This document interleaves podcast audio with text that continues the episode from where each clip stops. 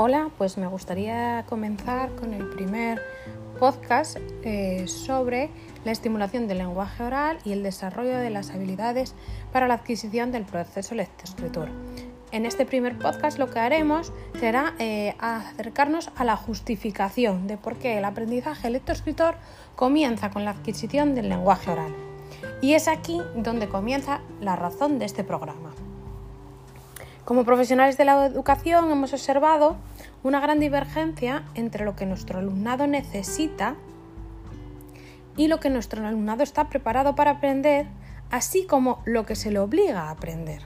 En otras palabras, ha existido un empeño en introducir la lengua escrita sin haber trabajado la lengua oral. Pues bien, si nos acercamos a las palabras de Gracia Jiménez, se encuentran infinidad de autores eh, que convergen en que al lenguaje oral no siempre se le ha concedido la importancia que tiene. Durante muchos años, el lenguaje escrito ha sido el centro de atención y de preocupación máxima entre los enseñantes y entre las familias.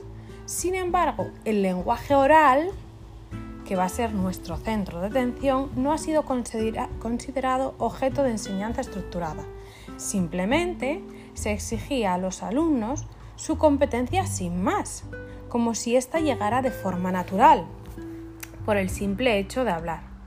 Sin embargo, es indiscutible la implicación del lenguaje oral en el resto de las áreas de aprendizaje y en ese aspecto es donde vamos a desarrollar y a centrarnos en nuestras siguientes formaciones eh, para eh, adquirir habilidades para poder estimular el lenguaje oral y el desarrollo de las habilidades necesarias para un proceso eh, lectoescritor óptimo.